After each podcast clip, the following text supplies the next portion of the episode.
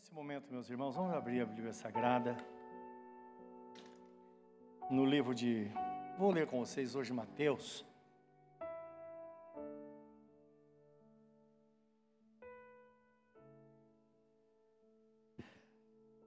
Mateus 26, de 26 a 30.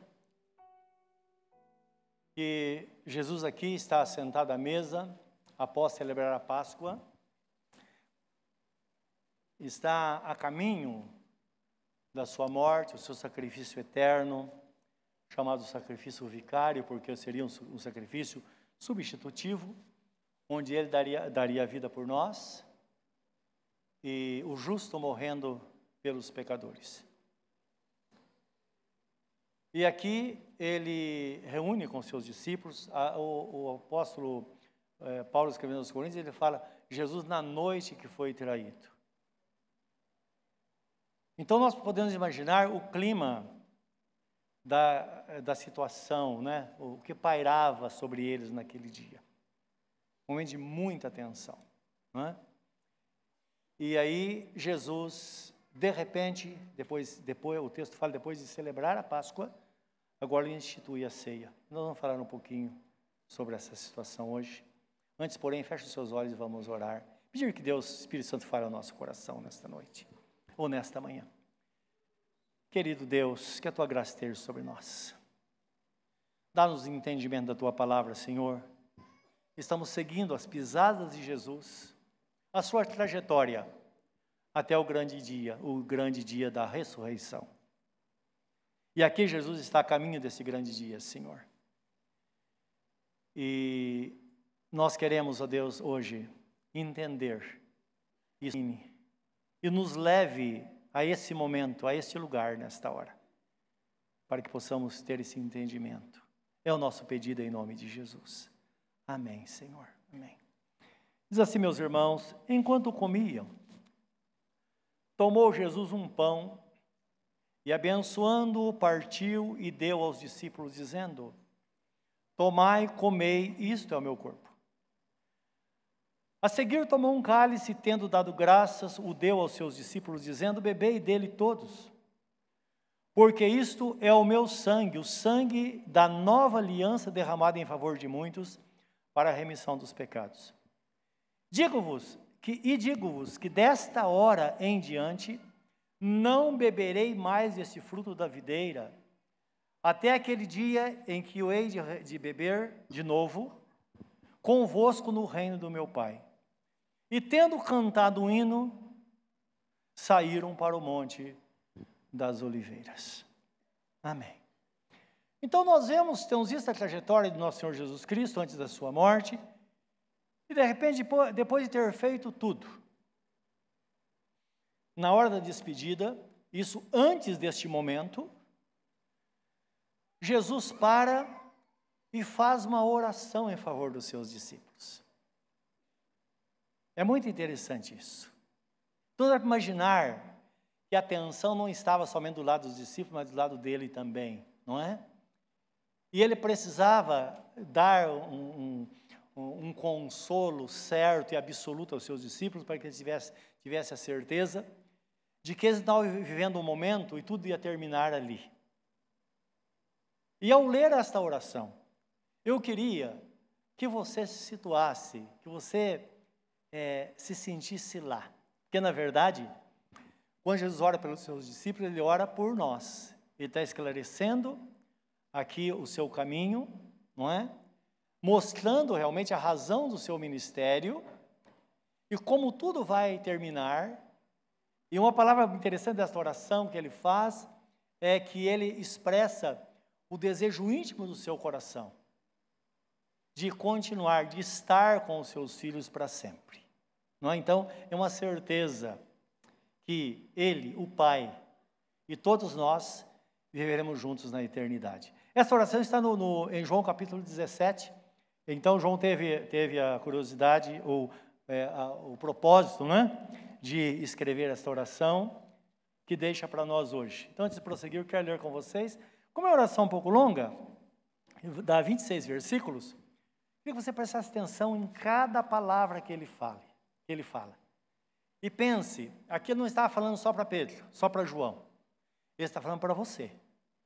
Ele está falando para mim. Imagine Jesus aqui, ou nós lá, e ele orando por nós, não é? Então, quando nós vemos a, a, a, a, a forma resoluta que os, os discípulos agiam, como eles encaravam as situações, eu fico imaginando eles fazendo, pensando no que Jesus havia prometido, no que Jesus havia falado nesta oração. Então diz assim: Tendo Jesus falado essas coisas, isso é dar todas as orientações, levantou os olhos ao céu e disse: Pai, é chegada a hora. Glorifica teu filho para que o filho glorifique a ti. Assim como lhe conferiste autoridade sobre toda a carne, a fim de que ele conceda a vida eterna a todos os que lhe deste. E a vida eterna é esta: que te conheçam a ti, o único Deus verdadeiro, e a Jesus Cristo a quem enviaste. E eu te glorifiquei na terra, consumando a obra que me confiaste para fazer. E agora, glorifica-me, ó Pai, contigo mesmo, com a glória que eu tive junto de ti antes que houvesse mundo. Manifestei o teu nome aos homens que me deste do mundo. Eram teus, tu nos confiaste e eles têm guardado a tua palavra. Versículo 7. Agora eles conhecem que todas as coisas que me tens dado provêm de ti, porque eu lhes tenho transmitido as palavras que me deste, e eles a receberam, e verdadeiramente conheceram que saí de ti, e creram que tu me enviaste. É por eles que eu rogo. Não rogo pelo mundo, mas por aqueles que me deste, porque são teus. Ora, todas as minhas coisas são tuas, e as tuas coisas são minhas, e neles eu sou glorificado. Já não estou no mundo, mas eles continuam, continuam no mundo. Ao passo que eu vou para junto de ti. Pai Santo, guarda-os em teu nome, que me deste, para que eles sejam um, assim como nós. Quando eu estava com eles, guardava-os no teu nome, que me deste, e protegi-os. E nenhum deles se perdeu, exceto o filho da perdição, para que se cumprisse a Escritura. Mas agora vou para junto de ti. Isso falo no mundo para que eles tenham o meu gozo completo em si mesmos. Eu lhes tenho dado a tua palavra, e o mundo os odiou, porque eles não são do mundo, como também eu não sou. Não peço que os tires do mundo, e sim que os guarde do mal. Eles não são do mundo, como também eu não sou. Santifica-os na verdade. A tua palavra é a verdade. Assim como, assim como tu me enviaste ao mundo, também eu os enviei ao mundo. E a favor deles eu me santifico a mim mesmo, para que eles também sejam santificados na verdade. Não rogo somente por estes, mas também por aqueles que vierem a crer em mim por intermédio da Sua palavra, a fim de que todos sejam um, como és tu, ó Pai, em mim e eu em ti, também sejam eles em nós, para que o mundo creia que tu me enviaste. Eu lhes tenho transmitido a glória que me tens dado, para que sejam um como nós somos. Eu neles, tu em mim, e tu em mim, a fim de que sejam aperfeiçoados na unidade, para que o mundo conheça que tu me enviaste e os amaste, como também amaste a mim. Pai, a minha vontade é, onde, é que onde eu estou estejam também comigo, os que me deste para que vejam a minha glória que me conferiste porque me amaste antes da fundação do mundo. Pai justo, o mundo não te conheceu. Eu, porém, te conheci e também esses compreenderam que tu me enviaste. Eu lhes fiz conhecer o teu nome e ainda o farei conhecer, a fim de que o amor com que me amaste esteja neles e eu neles esteja. Amém. Você pode dizer amém? Amém. amém. Aleluia. Eu amo essa palavra quando ele fala, Pai, eu não oro somente por esses que estão aqui, mas eu oro por aqueles que um dia vão crer em mim. E Ele poder aqui citar o meu nome, o seu nome. Eu oro por eles para que eles vivam nesta graça, vivam na minha presença. E daqui então Jesus, a partir dessa hora, ele se reúne para esse jantar, onde a Páscoa deveria ser celebrada. Lembra que a Páscoa significa a saída, uma mudança. E lá no Egito, quando foi celebrada a Páscoa, eles saíram em direção ao deserto, não é? Atravessaram o deserto para chegar na terra prometida. Então, todo esse pensamento estava na mente de Jesus naquela hora, quando ele celebra a ceia. Ele está nos preparando para uma vida de deserto. Isso para que nunca nos acostumemos com este mundo. Então, lembra as tribulações que você passa? É por causa disso. Nós estamos numa travessia. Como disse o apóstolo Pedro, nós somos peregrinos e forasteiros. Brevemente nós estaremos com o Senhor. Brevemente toda esta oração será cumprida quando nós nos encontrarmos com o Senhor, como já foi mencionado aqui nesta noite. E aí, Jesus, ao celebrar a Páscoa, a ceia, ao, ao instituir, de repente tomou um pão que estava à parte e dedicou ao Pai, consagrou ao Pai, oferecendo-se ao Pai. Depois partiu, deu aos seus discípulos, dizendo: Olha, esse, esse, esse pão é a nova aliança no meu sangue, no meu corpo, que é, é, é essa, esse pão é o meu corpo que é partido por vós.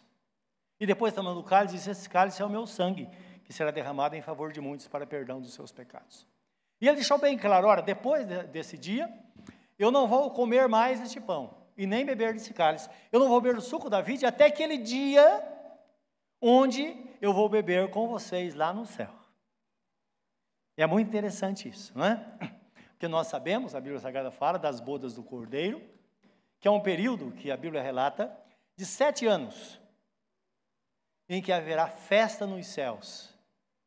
Imagine todos, milhões e milhões de pessoas na presença de Deus e Jesus celebrando a ceia. Como vai ser esse tempo? Aqui na terra vai estar fervendo, né? Porque a punição de Deus vai cair sobre aqueles que, que rejeitaram Jesus como Salvador. Mas a igreja estará salva, por quê? Por um motivo. Está escrito que a igreja, ela não é filha da ira, nós somos filhos do seu amor. Então, eu fico imaginando Jesus celebrando a ceia, não é? Imagina o apóstolo Paulo à frente, os doze, os doze apóstolos, e depois servindo toda a igreja. Claro, tudo isso é uma dimensão espiritual. Não dá para saber o que vai acontecer de fato, mas que vai ser glorioso, vai. Vai ser maravilhoso, vai, não é? E diz que depois ele cantou o hino e saiu. Então dizem que o hino que ele cantou foi o hino de Moisés que Moisés fez logo uh, depois da travessia do Mar Vermelho. É? Então, é muito interessante isso, porque eh, provavelmente esse hino que ele tenha cantado fala das maravilhas de Deus. Então, é, provavelmente já mostrando a nós que realmente, como eles cantaram o cântico da vitória após atravessar o Mar Vermelho, eu imagino quando nós chegarmos no céu, de repente nós sermos surpreendidos, não é? E de repente Jesus cantando conosco: Olha, irmãos, vamos cantar, porque hoje se cumpre tudo aquilo que eu disse naquela oração, todo o meu propósito agora está se cumprindo nesse dia. Então vai ser realmente por isso que a Bíblia fala que é o grande e glorioso dia de nosso Senhor Jesus Cristo. E ali ele estava, ao celebrar a Páscoa, a ceia, nós sabemos que ele estava mostrando de uma forma real agora o, o que ele estava orando, o que ele estava falando. Porque na oração ele fala sobre a unidade da igreja, ele fala, Pai, é tudo para que sejamos um. O, o Senhor em mim e eu neles, e sejamos perfeitos em unidade. É muito interessante porque na ceia do Senhor, quando nós participamos, está escrito: você deve fazer isso em memória de mim. Então é pensando no que Jesus fez no seu sacrifício e em tudo aquilo que ele é e aquilo que ele faz em nós.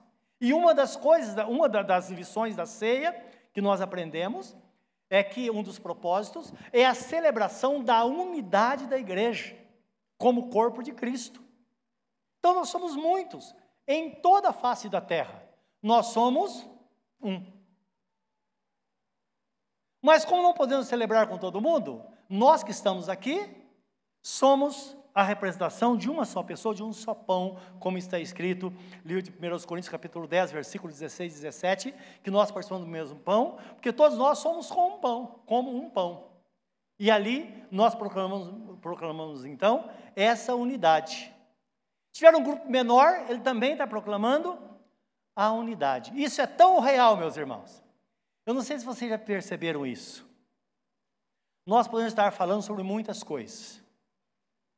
Quando nós falamos mal de alguém, de um irmão, ou fazemos qualquer assim, alusão à igreja de Cristo, de forma que nós reprovamos alguma coisa, imediatamente nós sentimos um clima diferente. É verdade ou não é? Porque a igreja em si é uma igreja santa, ela é pura, ela é imaculada. É chamada a igreja invisível. Está falando de pessoas em todos os lugares, pessoas cujos pecados foram perdoados e foram lavados pelo sangue do Cordeiro, estão servindo o Senhor, pessoas que creram, foram batizadas e estão em comunhão. Esta é a igreja de nosso Senhor Jesus Cristo. É uma igreja que está sendo trabalhada que nós sabemos que o próprio Espírito Santo faz aquilo que nós não podemos fazer. Não é? Então, quando nós vemos a igreja em si, a igreja, e vemos pessoas da igreja fazendo coisas que nós duvidamos. Lembra, não é a igreja em si. O apóstolo Paulo ele fala muito sobre isso, né, no final dos tempos, falando dos líderes, virão líderes corruptos pessoas amantes de si, pessoas que não terão piedade, pessoas vão pregar a palavra por interesse. Mas ele fala, mas nós não mercadejamos a palavra. Nós não, não mercadejamos a igreja. A igreja não é mercadoria.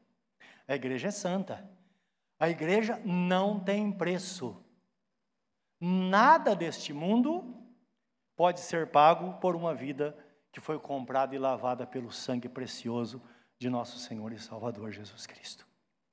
É importante porque quando nós pensamos nessas coisas, não pense na igreja, pense em pessoas amantes de si e pessoas que não seguirão avante. Daqui a pouco essas pessoas vão desaparecer. Mas a igreja continua. Não é? As pessoas fiéis, as pessoas simples, as pessoas que amam a verdade, as pessoas que amam ao Senhor Jesus Cristo, as pessoas que deixaram tudo para seguir ao Senhor. Essa é a igreja gloriosa, é a igreja que foi comprada e é a igreja que os nossos irmãos que morreram, que fazem parte dela, vão ressuscitar e numa multidão incontável nós entraremos para a presença do Senhor para vivermos eternamente com Ele. Então Jesus Cristo disse: Fazer isso em memória de mim. Então nós celebramos isso. Além disso, a Bíblia Sagrada nos fala em 1 Coríntios capítulo 12, 12 ao 27, que nós também na ceia celebramos a diversidade da igreja. Então fala que a igreja tem muitos membros, mas Jesus, essa igreja constitui o corpo de Jesus, mas a cabeça é Jesus. Então a igreja, quando se fala de um corpo, Jesus é a cabeça. Se pensarmos numa organização, Jesus é o cabeça. Ele é o cérebro. E tudo tem que passar por ele. E como nós vamos conhecer então os pensamentos de Jesus? É através da palavra, por isso que está escrito que tudo deve ser testado pela palavra. Tudo. Qualquer situação. Está escrito, é assim, nós temos o respaldo bíblico para isso, então vamos seguir em frente. Se não, nós vamos rejeitar. Esse é o papel da igreja essa é a forma que a igreja deve agir.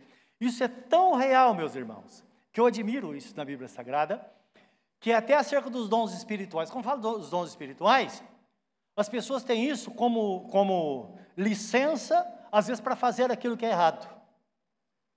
Não é? Que de uma vez, até a pastora estava cuidando de uma situação de. Sabe o negócio de condomínio como é, né? E tinha uma pessoa lá que era um uma pessoa, sabe, pessoa reprovada como crente. E estavam discutindo uma situação, alguém disse: Nossa, mas esse homem, ele é um homem do altar. Ele é um, ele é um ministro de Deus. Como se a gente não conhecesse a vida que ele levava, devia para todo mundo, dava calote em todo mundo, e mil coisas aconteciam. Os irmãos estão entendendo?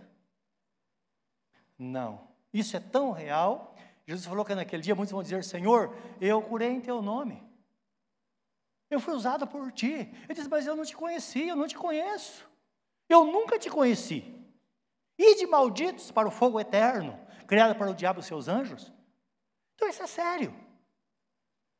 Não é? Então, nós vamos ter consciência disso. Por isso que Jesus fala: aquele que não se tornar como uma criança, não pode entrar no reino dos céus. Então, todos nós precisamos nos manter nós mesmos com toda a simplicidade, nós, sabendo que nós dependemos de Deus, e precisamos andar segundo a verdade e ter esta compreensão. Isso, como disse há pouco, está falando dos dons espirituais, é tão sério. Os irmãos sabem que até os dons espirituais precisam ser testados, eles precisam ser julgados.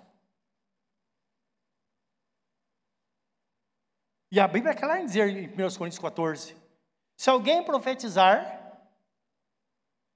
profetize em ordem, cada um pode falar aquilo que está recebendo de Deus, mas que haja julgamento.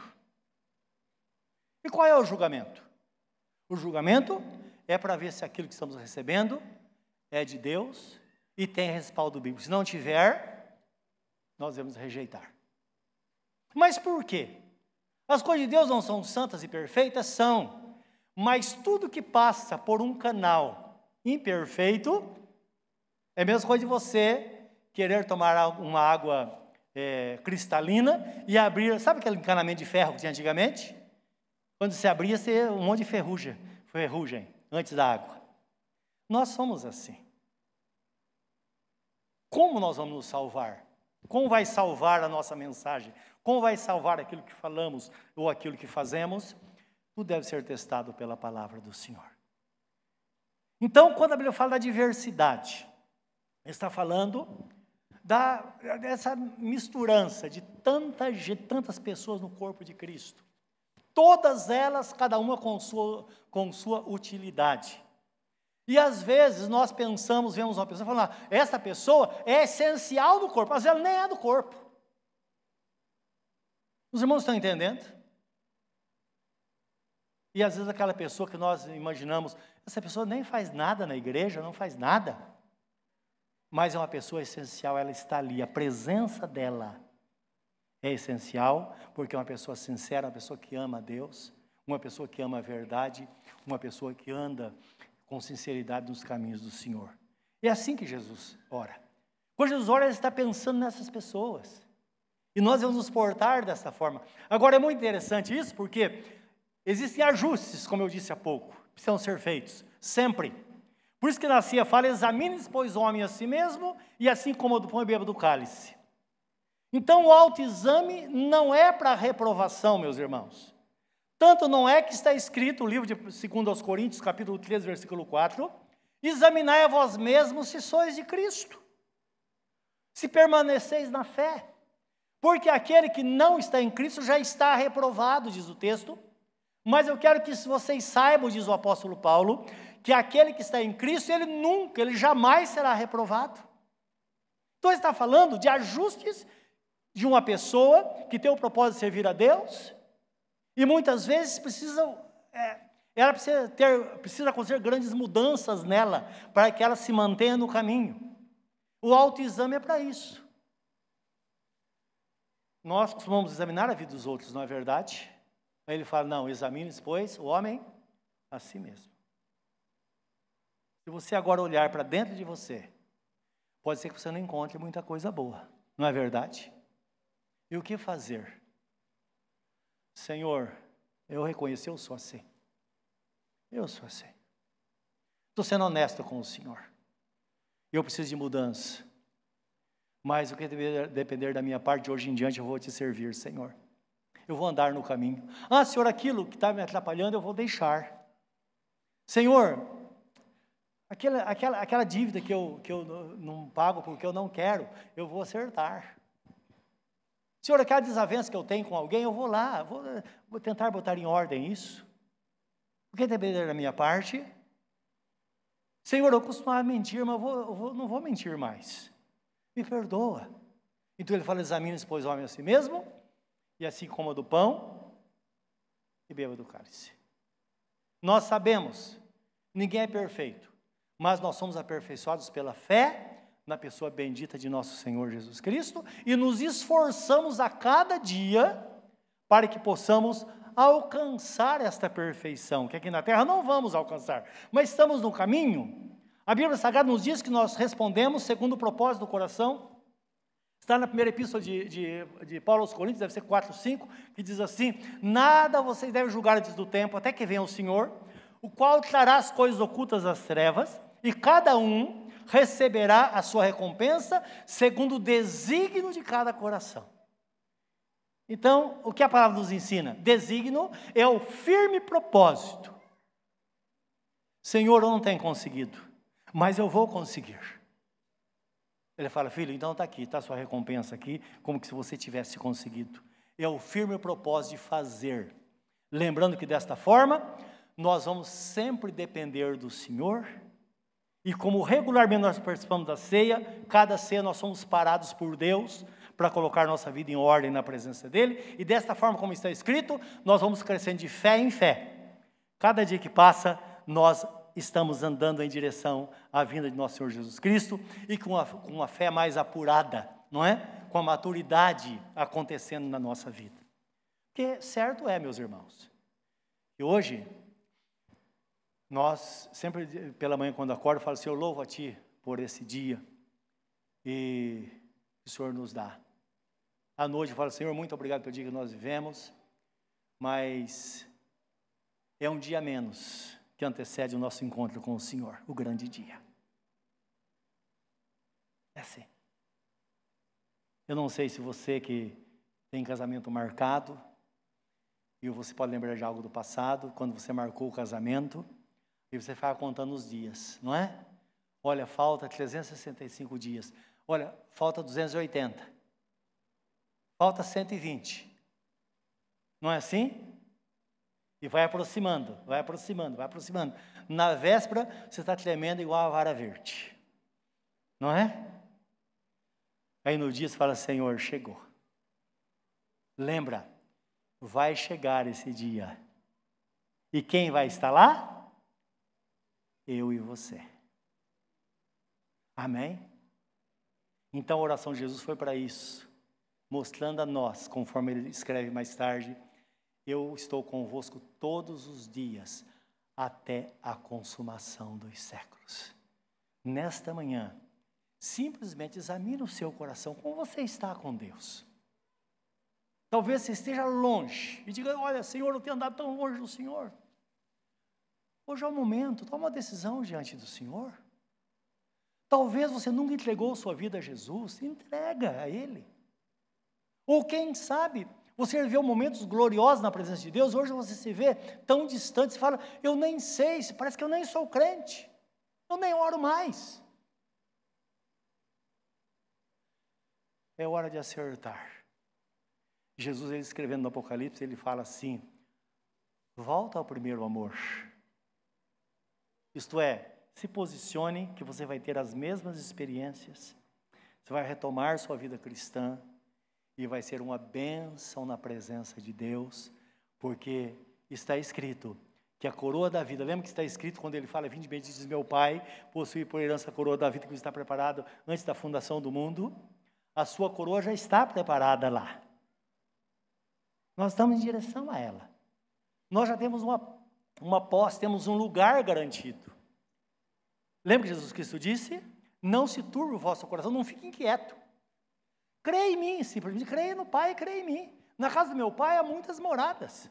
E eu estou indo preparar lugar. E quando eu preparar lugar, eu vou voltar para que onde eu estiver vocês estejam comigo. Esse lugar já está preparado, porque já está lá. Já está preparado. Tem uma época da nossa vida que eu orava muito, por, eu e o pastor Santos orávamos muito por uma pessoa, e essa pessoa é de mal a pior, e ela conhecia Jesus, mas abandonou os caminhos. Então ela estava nas drogas e se converteu, mas aí é, voltou às drogas de novo e estava longe de Deus.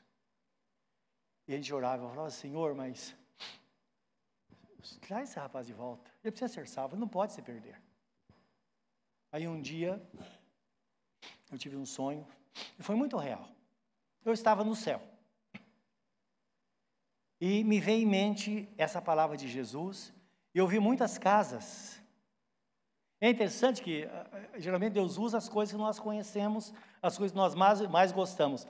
Era uma época que se tinha muita casa que tinha as fachadas, coisas com tijolinho à vista, sabe? E aquelas casas toda bonitinha, era um, como se fosse um condomínio infinito. E eu fui olhando nas casas, e de repente eu me lembrei dessa pessoa. E quando eu me lembrei desse rapaz, eu vi uma casa muito bonita, e estava o sobrenome dele. O nome e o sobrenome escrito em cima da porta. Falei, pastora Sandra, ele vai voltar. Porque Jesus mostrou que a casa dele está reservada lá. Meus irmãos, questão de dias. Ele se rendeu a Jesus e está servindo ao Senhor até hoje. Não é Deus? O nosso lugar está reservado, o seu lugar está reservado. Talvez se você se sinta muito fraco, mas o seu lugar está lá. Está lá. Jesus Cristo disse: aquele que via a mim, de maneira nenhuma eu lançarei fora. Você só perde se você decidir abandonar de fato. Mas se você tiver consciência disso e aprimorar sua relação com Deus, a sua vida vai ir de, de bom a melhor.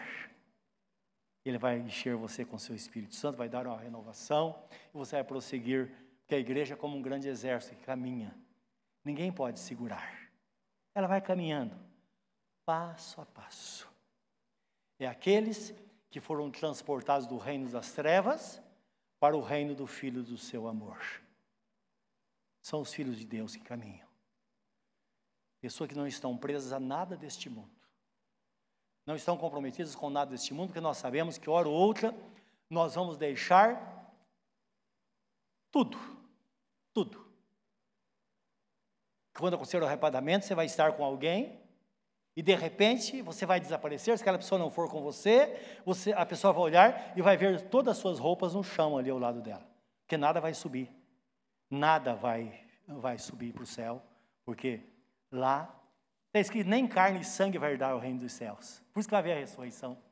Porque aquilo que é, que é, é incorruptível não pode herdar aquilo que é corruptível. Por isso nós vamos passar pela ressurreição, para que tenhamos esta vida transformada, então nós seremos arrebatados para estarmos para sempre com o Senhor. Nesta manhã vamos celebrar a ceia do Senhor em memória de Jesus. Curva o seu semblante diante dele nesse momento. E nesta hora, o que todos nós devemos saber e devemos fazer é olhar para dentro de nós com toda a honestidade. Olha para dentro de você. Talvez você diga, eu não estou muito bem, mas é culpa do, da, do meu marido. É culpa do meu filho que está em tal lugar. Não. Jesus não vai perguntar isso. Aí dentro de você é a expressão real da sua vida, quem você é. Examine-se, pois, o homem a si mesmo, assim como o do pão e beba do cálice. Fale com ele agora, coloca no altar dele, fala, Senhor, eu estou aqui. Talvez você tenha grande dificuldade na sua decisão hoje, mas decida a si mesmo. Fala, Senhor, custe o que custar, eu vou te seguir. Senhor, custe o que custar, eu entro no caminho. Custe o que custar, eu me reconcilio contigo hoje, Senhor. Eu quero viver na tua presença e quero herdar a vida eterna com os meus irmãos.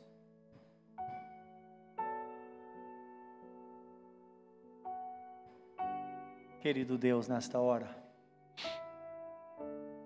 Ouve a oração desta pessoa, Senhor, deste servo, desta serva. Está falando contigo. Desta pessoa que toma esta grande decisão nesta manhã, Senhor. entregando-se a Ti, ou reconciliando contigo, Senhor. O importante é que, mediante esse autoexame, nós somos purificados, nós somos perdoados.